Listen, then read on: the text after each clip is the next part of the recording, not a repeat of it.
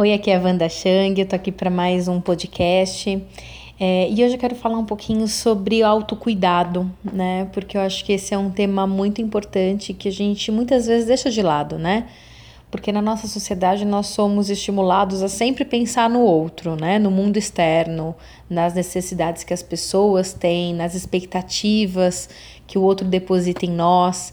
E a gente vai, de uma certa forma, esquecendo o nosso papel com nós mesmos.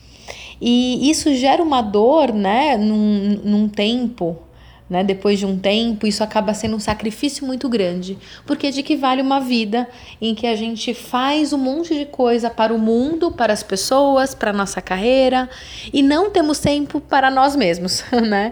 E esse é um grande é uma grande questão, acho que do mundo atual, porque falta de tempos acabou se tornando status, né? Então as pessoas elas, elas se sentem importantes quando elas dizem eu não tenho tempo para, né? Então assim, pus, você precisa fazer uma academia para você se cuidar. Eu não tenho tempo para. Você precisa ver os seus amigos, ver a sua, enfim, a tua família, as pessoas são importantes para você. Eu não tenho tempo para. É, nossa, você precisa ter um hobby. Não, eu não tenho um tempo para.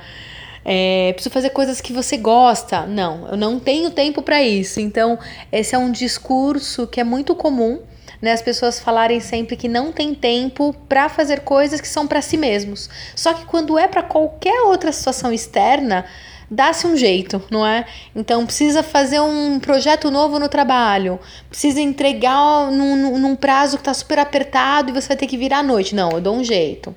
Você vai precisar, de repente, sei lá, ajudar, né, enfim, as pessoas da tua família a resolverem coisas delas. Não, eu largo tudo que eu tenho que fazer e vou lá e faço por, por todo mundo. Né? Então a gente tem sempre uma tendência a olhar as necessidades externas do outro e não as nossas. É, e como mudar isso, né? Porque o tema desse podcast é autocuidado. Então, como que a gente pode começar então a se enxergar como mais participante ativo e como mais importante e prioridade na nossa própria vida, né? Meio loucura. Toda vez que eu falo isso, eu, eu acho, nossa, mano, isso aqui é uma loucura muito grande, porque quando a gente precisa pensar numa forma de ter tempo na nossa vida para nós mesmos, já tem alguma coisa muito de errado, né? Então a gente precisa perceber isso, porque é uma forma de, de transformar. A gente só vai conseguir ser parte da solução se nós formos parte do problema também. Então, faça uma análise, né, do que você tem feito no teu dia a dia, onde teu tempo está, para o que e para quem você se dedica, para que você também consiga refletir um pouco sobre os espaços seus, né, na sua própria vida. E se você de repente não encontrar nenhum espaço nesse momento, tá tudo bem. Não se culpe, não se martirize, não não traga um arrependimento, nada disso.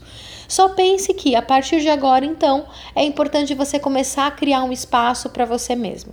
Né?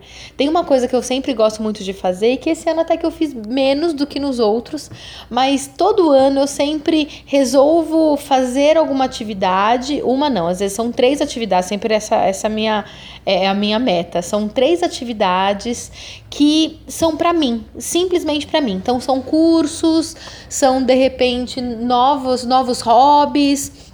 E nisso eu já fiz teatro, né, livre, Tipo, fiz curso de fotografia, as caminhadas, né, em si, que hoje fazem parte, né, enfim, do meu trabalho, também começou dessa forma, em fazer alguma coisa que eu gostava, e agora tem outras ideias, então tô pensando no ano que vem em voltar a fazer tai chi, que é uma coisa que eu já fiz quando era mais nova.